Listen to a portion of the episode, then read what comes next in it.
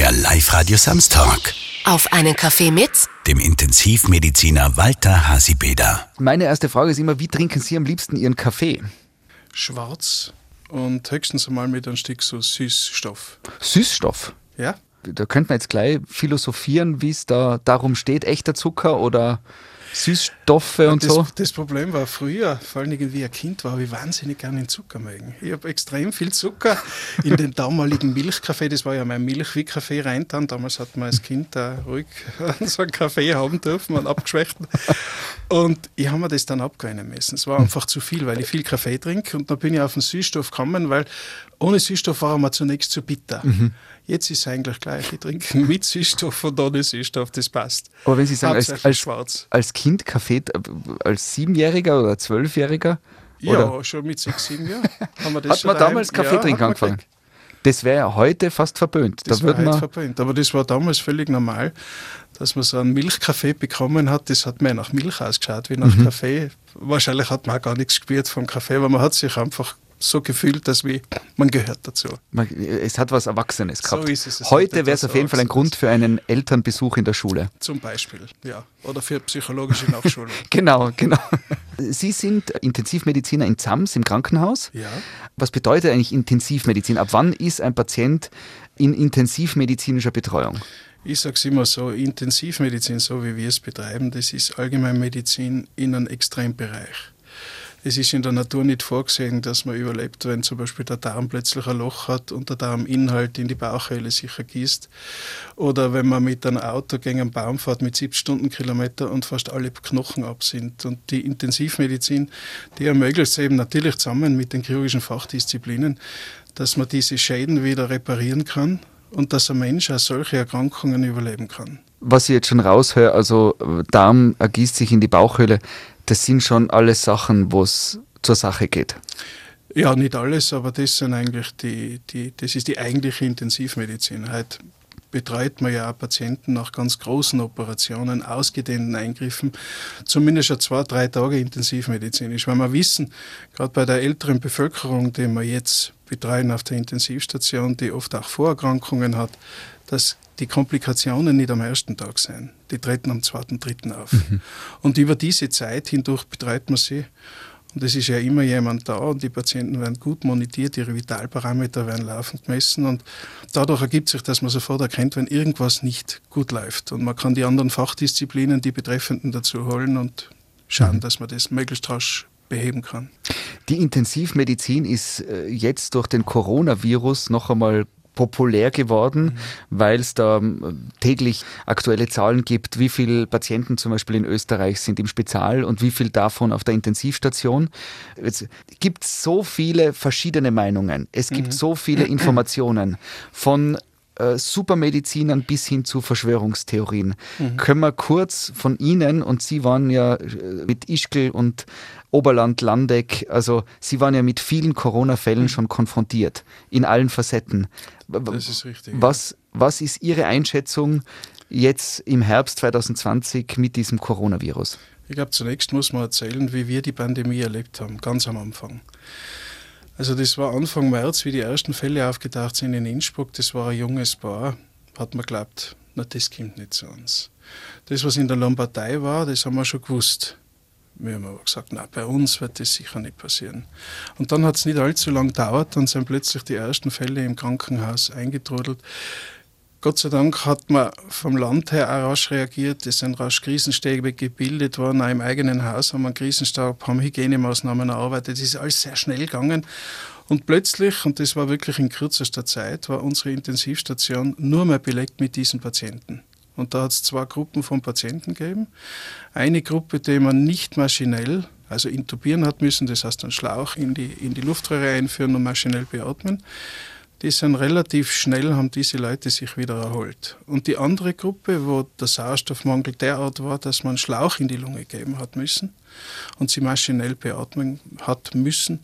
Und die sind wochenlang bei uns auf der Intensivstation äh, gelegen. Und das war eine völlig neue Erfahrung, denn jeden Tag, wenn es eine kleine Besserung gegeben hat, hat man sich gefreut. Und zwei Tage später war der wieder schlechter wie zwei Tage davor. Und so ist das lange Zeit gegangen. Wir haben eine mediane Beatmungszeit gehabt bei diesen Patienten von 18 Tagen und das ist sehr lang. Und jetzt muss man sich vorstellen, 18 Tage wird er nur passiv bewegt. Danach, wenn es gut geht und wenn man versucht, von der Beatmung zu entwöhnen, hat er keine Muskulatur mehr. Was nur dazu kommt, ist, dass man degenerative Veränderungen an den Nerven hat. Der ist schwach, der ist hilflos. Selbst wenn er vorher ein agiler, auch junger Mensch war, der kann sich kaum mehr rühren, der braucht intensivste Physiotherapie und die Reha-Phase, die dauert dann mindestens dreimal, viermal so lang wie die ganze Intensivphase. Und der mediane Intensivaufenthalt war 33 Tage. Das heißt, 50 Prozent der Patienten, die wir betreut haben, die intubiert worden sind und maschinell beatmet, waren länger als 33 Tage bei uns. Das muss man sich einmal vorstellen. Vielleicht damit der Hörer ein bisschen ein Gefühl kriegt, was das bedeutet. Normal, wenn wir schwere Patienten bekommen, zum Beispiel Patienten mit einem Darmdurchbruch, mit einer schweren Bauchfellentzündung, auch ganz kritisch krank, kurz vorm Sterben, die haben eine mediane Aufenthaltsdauer von neun Tagen. Mhm. Und das ist ein Riesenunterschied. Weil natürlich auch die Betten belegt werden sollen. Wenn wer 33 natürlich. Tage da ist. Genau. Wir haben ja in dieser Zeit haben wir Statt normal haben wir zehn vom Land zugelassene Betten. Da haben wir zwölf bekommen und haben zusätzlich noch eine Räumlichkeit gehabt, wenn nur einer aufgeschlagen ist in der Nacht, dann haben wir dort betreut und am nächsten Tag ins nächste Krankenhaus, das war Innsbruck, die Universitätsklinik, verschickt. Mhm. Alles andere, was intensivpflichtig war, natürlich sind onkologische Operationen gemacht worden oder auch Wirbelsäulenoperationen, wenn Leute zum Beispiel eine äh, einklemmte Bandscheibe gehabt haben, Ausfälle gehabt und das haben wir gemacht. Das ist alles über den Aufwachraum gegangen. War natürlich alles miteinander extrem personalaufwendig und wir haben ja für so viel betreute Patienten eigentlich nicht das Personal. Aber in dieser Phase war das Arbeitszeitgesetz auch aufgekommen, das war wichtig wir waren wirklich glücklich über den Lockdown, das muss mhm. ich sagen. Mhm. Dass nicht noch mehr passiert ist und noch mehr belegt war. Wie geht es Ihnen, wenn Sie Leute hören oder davon lesen, die sagen, ach, das mit dem Corona ist eine Lüge und das gibt es ja eigentlich gar nicht und es ist komplett übertrieben und man müsste das einfach über sich ergehen lassen. Ja, ich kann als Privatperson nur sagen, dass ich mich darüber ärgere, über so viel Dummheit. Mhm. Aber das ist natürlich auch verständlich, wenn man solche Dinge nie selber gesehen hat und ein Virus, was man sowieso nicht wie er ausschaut, so klein ist, dann neigt man dazu, so eine Gefahr zu verniedlichen. Mhm. Wenn ein Bär auf einen zurennt, ist das was anderes. Mhm der Wolf ist vielleicht unterwegs auch in Tirol. da gibt es auch viel Aufregung ja. gerade. genau. Da gehen genau. alle auf die Barrikaden. Ja, richtig. Aber da ist die Gefahr sicher geringer, dass er wohl vom Menschen mhm. reist, dass wir das unter Umständen dieses Coronavirus einmal erwischen kann und einen wirklich schwer erkrankt macht, oft mit lange dauernden Symptomen. Okay.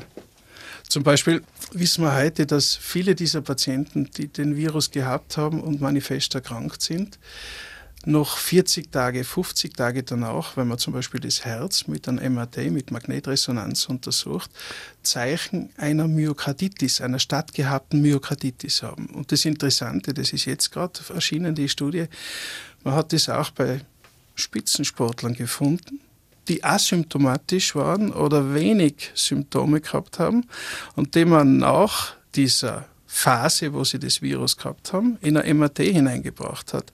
Und da war es natürlich ein kleiner Teil, ich glaube, es waren so bei 8 Prozent in einer Studie, die Zeichen einer, Myok einer Herzschädigung gehabt haben. Mhm. Noch immer. Myokarditis ist Herzschädigung. Ist, ja, die Myokarditis ist eigentlich Herzmuskelentzündung. Mhm. Also die haben sozusagen ohne Symptome, richtig, hat ihr Herz, weil es äh, Sportlerherz überbeansprucht oder Nein, so? Oder? sondern weil der Virus eben aufs Herz geht. Weil's, der Virus ah. kann über die Blutbahn auch ins Herz gehen. Wir wissen halt aus verschiedenen Untersuchungen, dass sich Viruspartikel in Herzmuskelzellen nachweisen lassen. Und diese Leute haben nachweisbar, obwohl sie es nicht fühlen jetzt, mhm. Herzschäden. Was das bedeutet, wenn die wieder Spitzensport machen, ich weiß es nicht. Wir sind dauernd beim Lernen. Mhm. Aber ich kann nur sagen, ich glaube, es ist nicht angenehm, wenn man sowas weiß. Mhm. Wie geht es Ihnen, wenn Sie sich jetzt zurückerinnern, das halbe Jahr im März, plus minus ein paar Wochen, wo alles losgegangen mhm. ist, und jetzt äh, Herbst 2020, was sich dazwischen alles getan hat? Ja, also persönlich bin ich der Ansicht, dass man zum Beispiel, nachdem man durch die Lockdown-Maßnahmen die Anzahl der Infizierten zurück gebracht hat oder dass, man, dass die Infektionszahlen zurückgegangen sind, glaube ich, hat man den Fehler gemacht, dass man zu schnell wieder von der Maskenpflicht weggegangen ist. Dann hat es diese dumme Diskussion gegeben um diese Corona-App vom Roten Kreuz, die ja wirklich ein Kontakttracing wesentlich besser machen würde. Also auch das ist nicht so beworben worden, dass wirklich jeder am Handy installiert hat und sofort eine Nachricht kriegt, wenn eine Person, mit der er Kontakt gehabt hat, sich vielleicht nicht wohlfühlt und glaubt, sie ist, sie ist erkrankt. Also ich glaube, da hat man ein bisschen zu optimistisch agiert. Und äh, jetzt merkt man einfach, dass die Leute es nicht gewohnt sind, Maske zu tragen, es nicht mehr so tolerieren. Das ist eigentlich in anderen Kulturen oft eine Selbstverständlichkeit, wenn man in asiatische Länder schaut. Und dadurch gehen halt wieder die Infektionszahlen rauf. Mhm. Und zwar ganz massiv im Moment. Aber ist es nur die Maske? Weil es gibt ja auch Wissenschaftler, die sagen, dass die Maske eigentlich nur ein, ein oberflächlicher Schutz ist, weil wenn ich Masken tragen muss, hat man allgemein einfach eine höhere Vorsichtigkeit und geht anders damit um. Das ist ja ein wichtiger Punkt. Wenn ich eine Maske trage und Sie tragen eine Maske, dann halten wir schon voneinander einen gewissen Abstand. Das garantiert schon, dass das Infektionsrisiko runtergeht. Und die Masken selber nützen schon. Also mhm. da gibt's, es gibt zwar keine prospektiven, randomisierten Studien, so wie sie die Wissenschaft immer fordern, dürfte aber auch schwer durchzuführen Prospektiv sein. heißt? Ja, prospektiv heißt, man macht eine Gruppe, plant es, eine Gruppe darf keine Maske tragen, die mhm. andere muss Maske tragen und dann vergleicht man über einen bestimmten Zeitraum, wer, wer sich infiziert und wer nicht. Aber es gibt zahlreiche Fallberichte und, und so Naturexperimente, zum Beispiel auf einem Kreuzfahrtschiff in Argentinien ist Corona ausgebrochen. Da hat es ein paar schwere Erkrankungen gegeben. Danach ist man hergegangen. Die Besatzung hat alles FFP2, das sind bessere Schutzmasken bekommen, die Passagiere normale Schutzmasken. Und innerhalb kürzester Zeit hat es keine schwer symptomatisch Infizierten mehr gegeben und die Anzahl der Infektionen ist drastisch runtergegangen. Ähnliche Berichte gibt es aus China mit Busfahrern. Mhm. Okay, also Bus mit Maske, ohne Maske, wie das ausschaut. Die, die eine Maske aufgehabt haben, keine Infektion, die anderen sind dann positiv gewesen, weil er positiver drin gesessen ist, der keine Maske aufgehabt hat. Also es gibt genug Beispiele. Selbst im Tierexperiment kann man es nachweisen. Es ist, das, was man ja auch gehört hat, ist, dass es beim Coronavirus auch darum äh, geht, wie viel Viren man abbekommt. Das ist richtig. Das dürfte wahrscheinlich, genau das ist der Punkt auch, oder? Wenn, wenn man ungeschützt sozusagen einen Huster von jemandem abbekommt ins Gesicht, der positiv ist, ist die Wahrscheinlichkeit, dass man erkrankt, wesentlich höher als wenn man eben wie, wenn er einen Schutz tragt und ich trage einen Schutz. Aber das ist, ist das auch richtig. wie die Erkrankung dann von der Intensität? Stimmt, also ja, sozusagen ja. das Schlimmste, was man passieren kann, ist, ja. habe einen positiven, der mir voll ins Gesicht hustet. So ist es. Hätte hat er eine Maske vor sich, hustet auch, kriege vielleicht nur ein paar Viren ab und so bei mir, genau. wenn ich dann positiv bin, genau. Äh, habe ich eher einen, einen mhm. leichten Verlauf. Aber das ist ja eigentlich ein alter Hut. Das wissen wir zum Beispiel von Amerika, von der, von der spanischen Grippe schon, dass dort in den äh, Städten und, und Regionen, wo Maskenpflicht verordnet worden ist, wesentlich weniger Tote waren und weniger Schwererkrankte. Also das, haben wir, das wissen wir alles, das Wissen, das da ist. Mhm. Um, um sozusagen noch ein bisschen dieses Phänomen Coronavirus äh, darzustellen, äh, es hat die, den, den Fall gegeben, dass in Zams ähm, Nonnen erkrankt mhm. sind äh, am Coronavirus. Ja, ja. Äh, jetzt bei Nonnen weiß man, da, da sind meistens ältere Damen betroffen. Das ist richtig. Ja. Und äh, die Sache ist ja auffallend glimpflich und gut ausgegangen, mhm. oder? Ja, ist absolut gut ausgegangen. Man muss sagen, dass äh, unsere Chefs, kann man sagen, eigentlich von der Erkrankung her ein, ein, untypisches Muster gehabt haben. Sie haben mehr unter Durchfällen, glaube ich, gelitten und Übelkeit. Weniger war die Lunge befallen.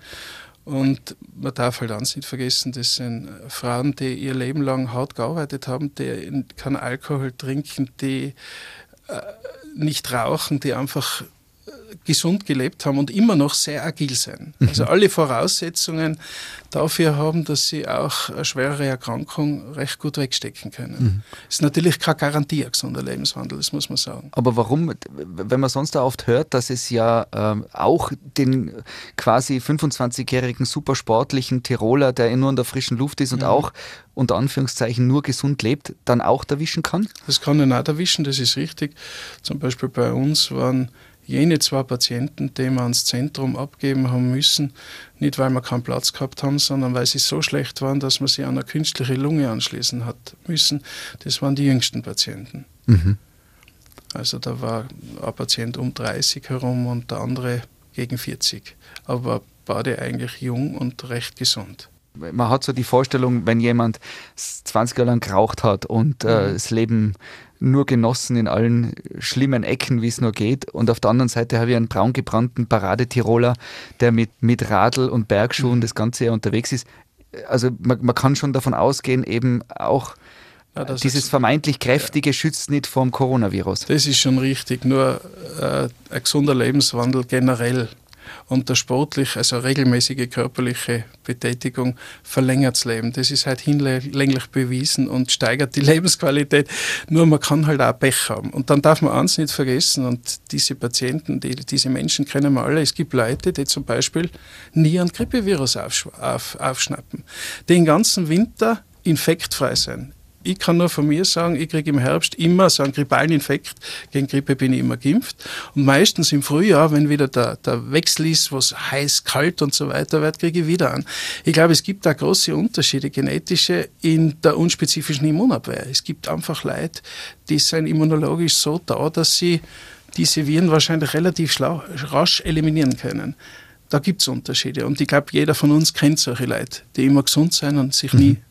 äh, äh verkühlen. Mhm. Ah, das ist sozusagen auch, da gibt es einfach äh, Unterschiede. Da gibt es ja, im sicher. Typus. Äh, Aber da wissen wir noch viel zu wenig drüber. Mhm. Ja, es gibt ja die Geschichte bei Corona, dass anscheinend die Blutgruppe A, die Patienten mit der Blutgruppe A häufiger betroffen werden wie, wie Patienten mit der Gruppe AB oder mit Null.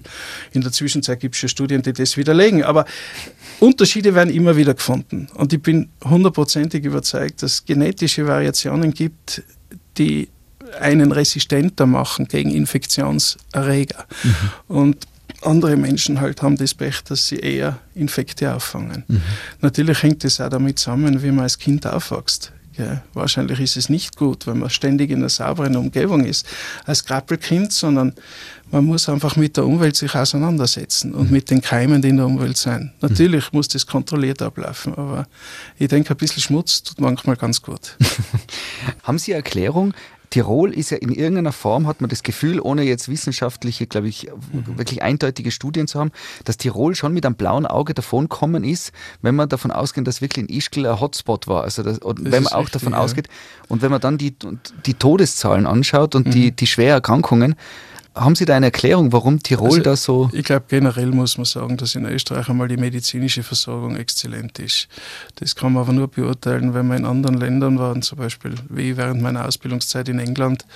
Ich glaube, dass die Versorgung in den Tälern durch die Praktika extrem gut ist auch. Und natürlich im Krankenhaus ebenfalls. Was wir wissen von der Corona-Zeit, und zwar von den Bestattungsunternehmen im Oberland, dass sie deutlich mehr Einsätze gehabt haben, als wie im Vergleich zu den Jahren vorher. Also es gibt ja auch viele ältere Menschen, die haben einen respiratorischen Infekt wahrscheinlich gehabt und gesagt, nein, ich gehe nicht ins Krankenhaus, ich will das nicht und sind daheim dann verstorben, betreut von ihrem Hausarzt. Das darf man nicht vergessen. Die Dunkelziffer, die kennen wir da nicht. Aber wir wissen von Studien aus Amerika, dass diese Excessive Mortality, die, also die Mortalität, die zusätzlich dazukommt während der Corona-Zeit, im Vergleich zu den Jahren vorher ungefähr bei 18 Prozent gelegen ist. Wobei ein beträchtlicher Anteil wahrscheinlich Corona-Fälle waren, die nicht als solche diagnostiziert worden sind, weil die Leute sind nicht getestet worden. Und dann gibt es noch die, wie sagt man das so schön, die Kollateralschäden. Mhm. Der Patient mit Herzinfarkt, der sagt, nein, ins Krankenhaus gehe ich nicht, da infiziere ich mich. Der Patient mit Schlaganfall, der nicht ins richtige Krankenhaus transportiert wird, weil dort kein Platz ist. Also das gibt es auch. Der Patient mit einer äh, Komplikation bei, ein, bei einer schweren Zuckererkrankung, der nicht schnell genug in eine adäquate Behandlung kommt. Mhm. All das gibt es natürlich. Ihr Gefühl oder kann man, muss man ja sich irgendwie auch mhm. als Mediziner, weil es so viele unterschiedliche Studien und alles, mhm. haben Sie ein Gefühl jetzt mit dem Coronavirus? Kommt da die nächste große zweite Welle und wird da was auf uns zukommen? Das hängt nur von uns ab. Das hängt wirklich nur von uns ab. Wenn die Menschen vernünftig sind, nicht großartig feiern gehen, Abstand halten, die Masken wirklich dort tragen, wo es notwendig ist, wenn sie sich nicht wohlfühlen, zumindest einmal sich selber genau beobachten und Abstand halten zu anderen, dann denke ich, kann man die Infektionszahlen in einem vernünftigen Bereich halten. Was man vielleicht jetzt gleich dazu sagen kann, weil es ein bisschen ein falscher Eindruck ist, der immer entsteht, ist, jeder glaubt, wenn die Impfung da ist, ist vorbei das ist es nicht. Gell. Wenn die Impfung da ist, erstens einmal, weil wir nicht so viel Impfchargen haben, dass jeder Österreicher geimpft wird. Zweitens gibt es genug Leute, die sich nicht einmal Grippe impfen lassen bei uns im, im, im Land. Und es wird einfach so sein, die Impfung selber wird vielleicht, wenn es eine gute Impfung ist, bei 70 Prozent der Geimpften einen vollständigen Schutz erzeugen. Und dann hat man 30 Prozent, die entweder teilgeschützt sein oder wo die Impfung nicht angeht. Und wenn sich dann nur 10 Prozent oder 20 Prozent der Bevölkerung zusätzlich impfen lassen, dann haben wir ein Problem. Da ist der Virus weiter, kann er sich, von einer Herrenimmunität sind wir ja weit weg, dann kann sich der Virus weiterhin ungehindert ausbreiten. Und sollte das so sein, dann muss man sich wirklich überlegen, wen lasst man am sozialen Leben, ich denke jetzt an Großveranstaltungen, Oper, Theater und so weiter, teilhaben ohne dass er andere gefährdet. Mhm. Eigentlich müsste es der sein, der einen Impfpass hat, den man kennt, wo man weiß, der hat die Impfung. Mhm. Das ist jetzt meine persönliche Meinung als, als Bürger. Ich bin kein Politiker, aber mhm. das ist meine persönliche Meinung. Jetzt sind Sie Intensivmediziner, haben äh, äh in der, in der Lockdown-Zeit das Krankenhaus in Zams voll gehabt und wissen, was dieses Coronavirus anstellen kann, was das machen kann mit, mit uns Menschen. Und jetzt ist es gerade so eine komische Zeit, wo alles drüber und drunter geht. Was würden Sie gern den Menschen sagen? Und Anführungszeichen die Botschaft. Ja, die Botschaft ist Abstand halten, Maske tragen, auf Feiern verzichten. Man kann auch mit Abstand ein nettes Gespräch halten, so wie wir zwei jetzt immer. danke, danke. Man muss nicht unbedingt ganz nah beieinander picken. Das ist die Message und natürlich auch Hände desinfizieren und einfach aufeinander aufpassen. Ich glaube, wir haben alle eine Verpflichtung, dass wir auf unseren Nächsten schauen. Und da genauso wenig, wie man mit einem 70er durch eine 30er-Zone fahren kann, weil man Menschen gefährdet und zu Recht auch bestraft wird, wenn man erwischt, soll man sich ungeschützt in Massen hineinstürzen und dann unter Umständen infektiös das Virus zu Oma, Opa, oder Mama, Papa tragen und, und das immer weiter verbreiten oder in den Arbeitsprozess hineintragen. Und wenn man so ein richtiger, schöner Superspreader dabei ist, dann kann man den Betrieb zusperren. Mhm. Jetzt als Intensivmediziner ist man in der Rolle, dass man auch zwischen Leben und Tod entscheiden muss in, in einer erweiterten Form, oder? Weil ja. irgendwann einmal, ja. Äh, ich habe einen Patienten da, der wird tagelang beatmet und irgendwann gibt es wahrscheinlich ja dann Prozesse, die fortlaufen, wo man sagen muss, entscheiden muss, wie macht man weiter. Mhm. Wie ist es, mit sowas umzugehen als Mediziner? Man muss es lernen. Ich würde sagen, man muss es einfach lernen. Am Anfang, wenn man in der zweiten, dritten Reihe steht, ist der Tod sozusagen etwas, was einen zwar berührt, aber wo man sagen muss, naja, ein anderer hat dann die Entscheidung getroffen. Man ist selber nicht so involviert. Wenn man dann für einen Bereich verantwortlich ist selber, und das bin ja nicht nur ich, das sind auch andere Leute, dann muss man die letzten Entscheidungen begründen können und man muss sie den Angehörigen kommunizieren können. Und man muss sich wirklich sehr, sehr sicher sein, dass diese Entscheidung richtig ist. Dazu braucht man viel Erfahrung und man braucht sehr, sehr viel Wissen und man muss viele Verläufe von Erkrankungen gesehen haben. Das steht in keinem Buch drin, sondern das hat man einfach im Hintergrund. Das ist immer da und abrufbar, wenn man sowas sieht. Und aus dem entscheiden Entscheidungen. Und wenn man die ethische Seite betrachtet, gibt es immer zwei Dinge, die uns leiten. Das eine ist der Patientenwille. Das erleben wir nämlich auch manchmal, dass ein Patient sagt, nein, das will ich nicht. Nachher sagen wir, man erklärt ihm, was es für Folgen hat, aber das ist zu respektieren jederzeit. Und das Zweite, was es gibt, ist die medizinische Indikation. Wenn für eine medizinische Behandlungsmaßnahme keine Indikation mehr besteht, dann darf ich sie auch nicht mehr durchführen. Und wir haben so eine Art Stufenplan bei unserer, ich würde das sagen, bei dem Weggehen von der vollen Intensivmedizin, vielleicht Richtung hin sogar bis zur Palliativmedizin. Es kann sein, dass man Patienten bekommt, der zum Beispiel einen Darmdurchbruch hat, der schon älter ist, der schon viele Vorerkrankungen hat, die ihn beeinträchtigen in seinen täglichen Aktivitäten und der dann auf der Intensivstation liegt. Und in der Regel sagt man, okay, jetzt schauen wir einmal, vielleicht erholt er sich gut, man macht einen Behandlungsversuch. Dann sieht man zum Beispiel nach drei bis vier Tagen, er wird nicht besser, er wird schlechter. Wenn man sich unsicher ist, wird man in der Phase sagen, okay, wir machen diese Dinge machen wir noch, andere werden wir nicht beginnen. Ne? Und wenn er weiter schlechter wird, wird der Punkt kommen, wo man sagen muss, okay, das ist eigentlich nicht zu überleben. Natürlich sind die Angehörigen immer eingebunden in den Prozess und man erklärt ihnen alles. Also ich bemühe mich wirklich, dass ich den Leuten immer in einfachen Worten genau das sage, was ich mir gerade denke, sodass sie es erstens verstehen und zweitens dann auch meistens tragen sie es auch mit. Es ist nicht so, die Angehörigen wissen ja oft genau, wie der beisammen war, bevor er ins Krankenhaus gekommen ist und haben sehr viel Verständnis für das. Und am Schluss ist halt die Möglichkeit, wenn man wenn man intensivmedizinisch nicht mehr in Richtung Heilung gehen kann oder sagen wir so, in Richtung Entlassung, dass man einfach auf eine rein palliative Therapie geht und dem Menschen die Schmerzen nimmt, die sicher garantiert, dass er keine Angst hat und dass er einfach in Frieden verschlafen kann. Und das ist genauso Intensivmedizin, das gehört auch dazu. Haben Sie schon einmal den Fall erlebt, wo Sie es sich medizinisch-wissenschaftlich nicht erklären haben können, warum ein Patient, Patientin einen Heilungsprozess durchlebt hat, der in dem Sinn im Prozess nicht erklärbar war? Ja, das habe ich, hab ich gesehen.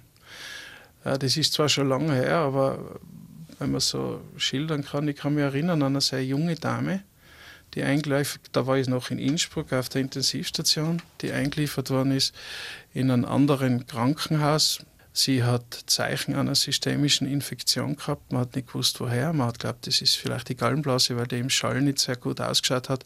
Man hat sie entfernt, aber die war es dann letztlich nicht. Und die Dame ist immer schlechter geworden. Organe haben versagt. Und dann haben wir sie übernommen auf der Intensivstation. Das ist schon viele, viele Jahre her. Und dann haben wir gesucht. Und wir haben wirklich alles eingeschalten, was wir gehabt haben, auch Virologen. Wir haben zum Beispiel damals haben wir gehört von der Mutter dieser Dame, dass es eine begeisterte Reiterin war und dass sie gelegentlich von Mäusen gebissen worden sei in den Reitstall, in dem sie war.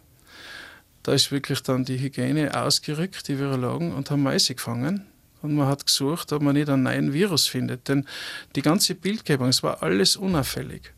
Und ich weiß nicht, wie lange wir die Dame behandelt haben. Jedenfalls war ich wirklich bei einer Visite schon so weit. Und die, die Mutter von der Dame, die war schon lange so, dass sie uns Vorwürfe gemacht haben, dass wir überhaupt noch weiter behandeln. Die war im medizinischen Bereich tätig und hat uns äh, Vorwürfe gemacht, warum wir die Tochter weiter quälen. Genau so war das.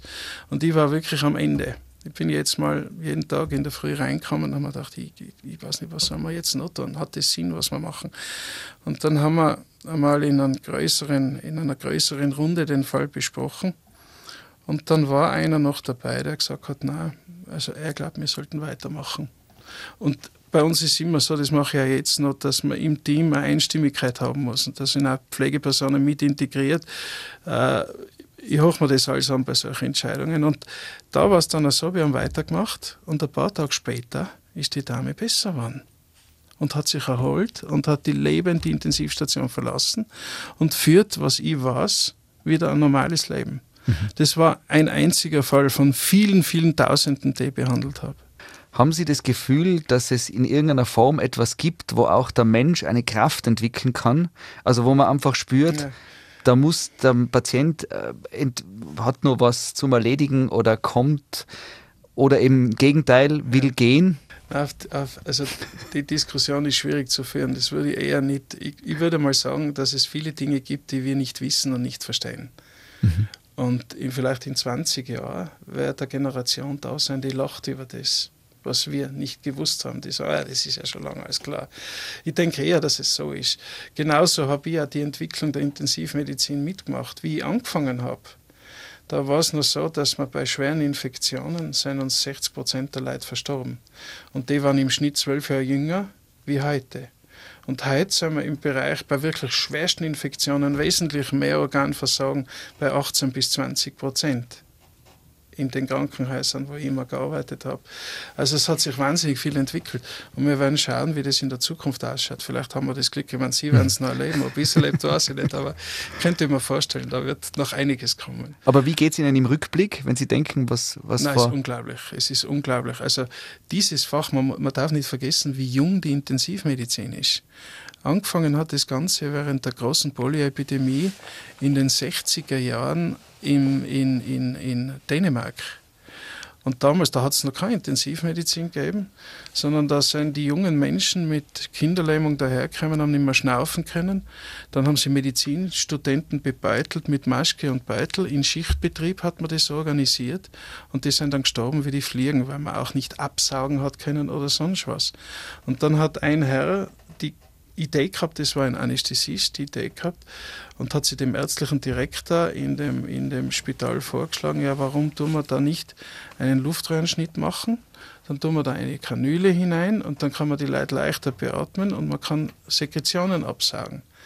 Und das ist dann gemacht worden bei einem jungen Mädchen und die hat dann überlebt. Und dann hat man gesagt, okay, Jetzt machen wir das regelmäßig.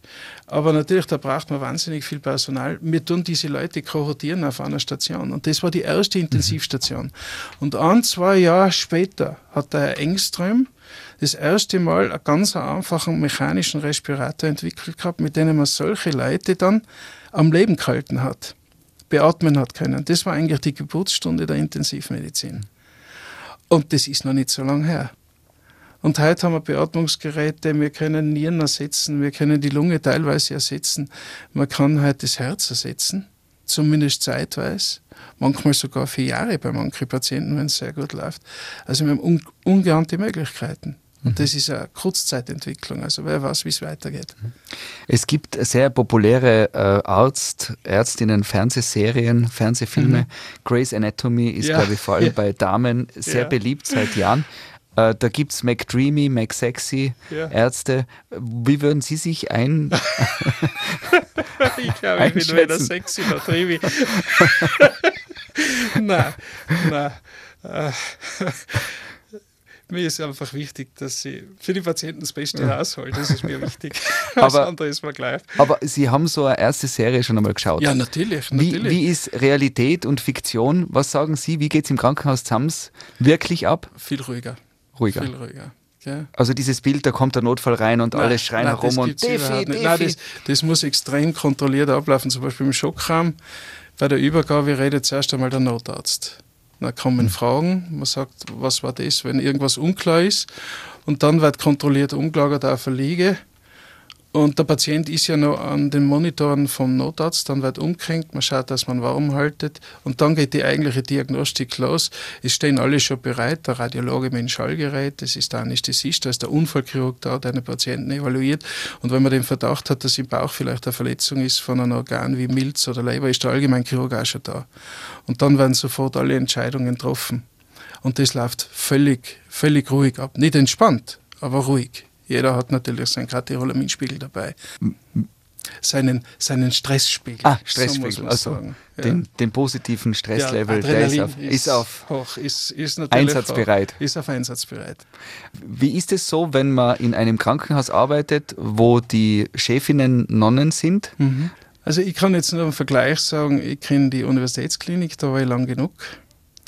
Dann habe ich äh, zehn Jahre lang in Ried im Innkreis ein, einem geistlichen Spital gearbeitet und jetzt in Zams. Und das Arbeitsklima ist schon ganz anderes. Gell? Auf der Universität geht es mit Ellbogen zu. Es ist oft ein äußerst unangenehmes Klima, muss man wirklich sagen. Man muss sich sehr viel streiten. Und äh, wie ich nach Ried gegangen bin damals, da habe ich mir gedacht, nach drei Monaten, das gibt es nicht. Ich habe mich noch nie mit einem Kollegen streiten müssen. Alle Gespräche waren völlig normal, kollegial, nett. Man hat unterschiedliche Ansichten, man bringt sie ein und, und kommt zu einer Lösung. Dann habe ich mir gedacht, die tun sich alle verstellen. Nach sechs Monaten habe ich mir gedacht, so lange kann man sich nicht verstellen. und die Lebensqualität hat dadurch ganz massiv zugenommen. Mhm. Ich muss natürlich eins auch sagen, man kommt, wenn man von einer Universitätsklinik in so ein Haus kommt wie Ried oder Zams, äh, aber ich bin ja zuerst nach Ried gegangen, hat man natürlich schon ein bisschen so das Gefühl, jetzt komme ich da vom Schwerpunktkrankenhaus und ganz toll sein wir. Und dann kommt man in so ein Haus und dann sieht man erst, was dort geleistet wird. Und dass das mehr als vergleichbar ist dort. Mein erstes Erlebnis in Ried war, anästhesiologisch war ich eingeteilt im HNOP Und ich war gewohnt, dass die Entfernung von, von Tonsillen in Innsbruck 40 äh, Minuten, 50 Minuten dauert hat. Und nach einer Viertelstunde sagt die Oberarzt, ich bin fertig. Und der Patient war natürlich in tiefster Anästhesie. da haben wir mal schlucken müssen und schauen müssen, dass er mal wieder aufwacht. So war das damals. Mhm. Also man, man lernt sehr viel. Mhm. Gibt es eigentlich jetzt äh, als Mensch, hofft man natürlich, oder viele Menschen waren schon irgendwann im Krankenhaus, mhm. wenige Menschen waren auf der Intensivstation, mhm. das ist schon was Besonderes. Man weiß ja genau, wenn im Freundeskreis oder in der Familie, wenn man irgendwo hört, du, der ist im Krankenhaus, aber auf der Intensiv. Gibt es was für die, die es jetzt sowas überhaupt noch nie kennengelernt haben, noch nie konfrontiert waren, gibt es irgendwas, dass man ein bisschen einen Eindruck bekommt? Was, was ist die intensivmedizinische Station eigentlich?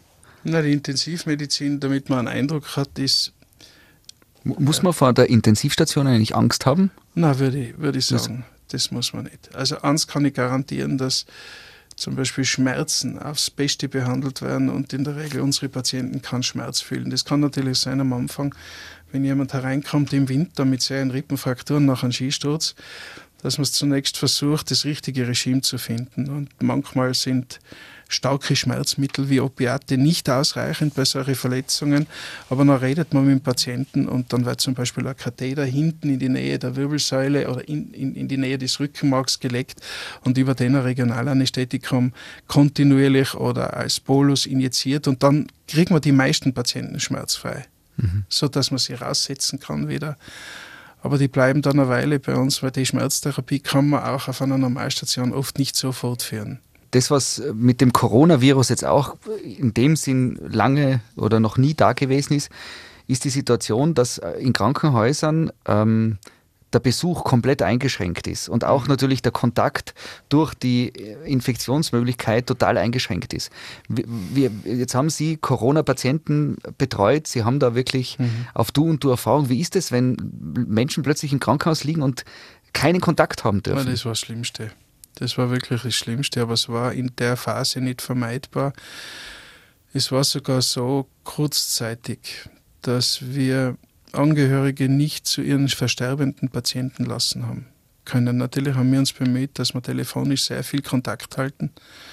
Und nachdem dieser Mensch verstorben ist, war es der Wunsch der Angehörigen, dass man ein Bild heimschicken. So, ich meine, das hat mich unheimlich selber emotional betroffen, weil ich sowas noch nie erlebt habe. Und die Angehörigen haben mir, haben mir sehr, sehr leid getan.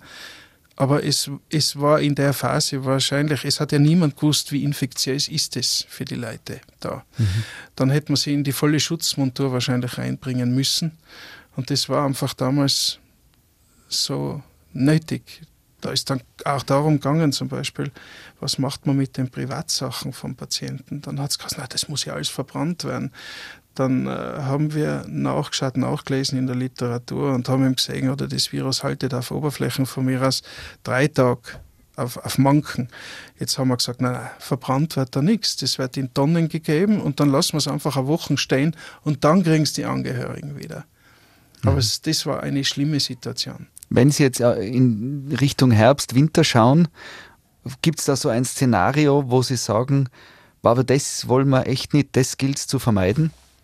Ja, das Szenario wäre, wenn die Infektionszahlen exponentiell zunehmen, wenn wieder ältere Personen, vor allen Dingen Leute, was ich über 50, 60 Jahre erkranken, die vielleicht Vorerkrankungen haben und die Intensivstationen wieder maximal oder mhm. zunehmend belastet werden. Mhm. Das bedeutet dann, dass wir immer weniger Platz haben für andere intensivpflichtige Patienten. Und irgendwann einmal kommt man dann in die Situation, wie man sie in Italien gehabt hat, in England, nämlich in einer Triage-Situation. Und das will ich nicht. Mhm. Ich will nicht entscheiden müssen, wer von der Intensivmedizin ausgeschieden wird, damit ein anderer, diese, der möglicherweise mehr Chancen hat, uh, überleben kann. Mhm. So eine Situation will ich nicht haben. Dass man mal kurz dieses Wort ist ja auch äh, in den letzten Monaten oft gekommen, die Triage.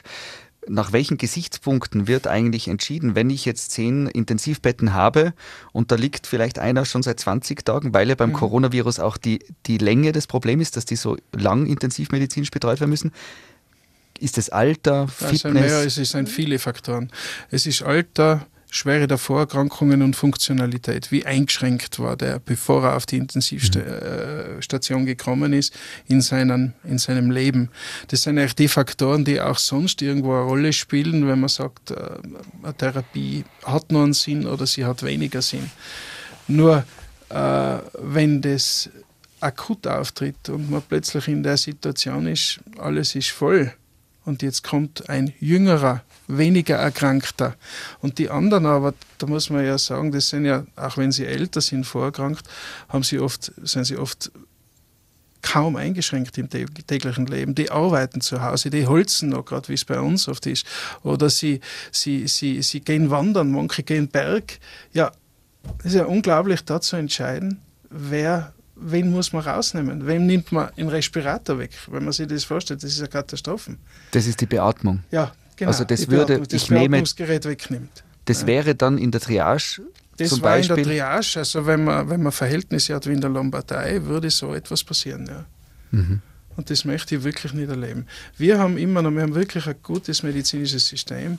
Bei uns ist First Come, First Serve wer kommt Intensivmedizin braucht, der bekommt sie auch in dem Land. Und das ist auch völlig unabhängig davon, ob er privat versichert ist oder nicht. Das spielt überhaupt keine Rolle. Also das kann ich ganz sicher sagen.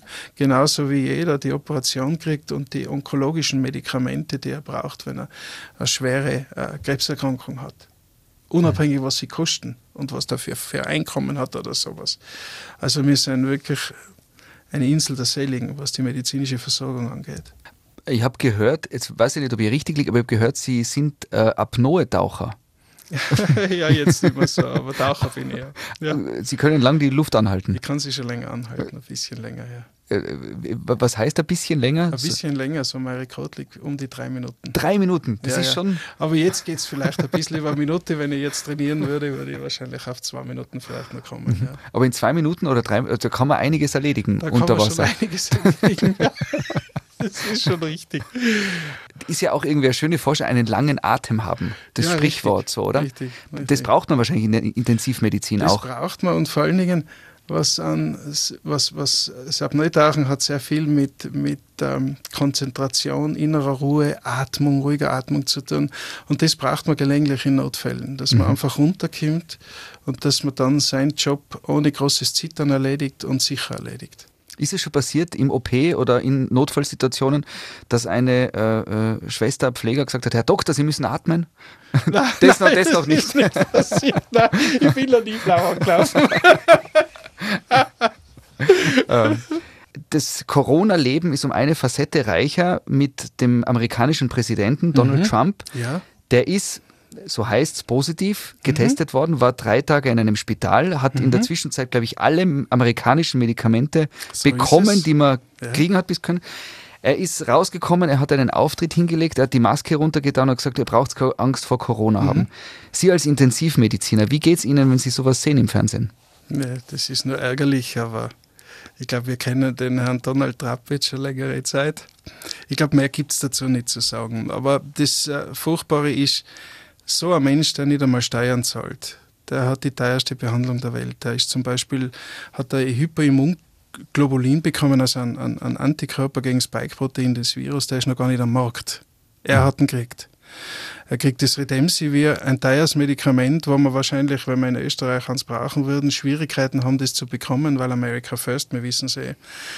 Und das hat er alles. Er hat also ganz andere Voraussetzungen in der Frühphase einer Erkrankung, dass man diese Erkrankung mit seinem Risikoprofil abfängt, wie jeder andere normale Bürger. Und das ist ärgerlich. Und die Vorbildwirkung ist, Ja, ist äh, für uns, wenn man an. Nein, an Kinder und. Enkelkinder denkt, skandalös, aber, oder? Ja, das ist skandalös. Gell? Aber ich meine, er hat da seine Desinfektionsmittel wahrscheinlich nie selber getrunken, Ja. die er propagiert hat. Vielen Dank für den Einblick in Ihr Leben und von der wirklich Seite von den Menschen, die damit äh, konfrontiert waren und sind auch. Und äh, alles, alles Gute Dankeschön. und danke für das Gespräch. Vielen Dank auch, war sehr nett. Das war Auf einen Kaffee mit dem Intensivmediziner Walter Hasibeder. Der Live-Radio Samstag mit Sebastian Possart. Weitere Podcast-Folgen hier auf www.liveradio.tirol.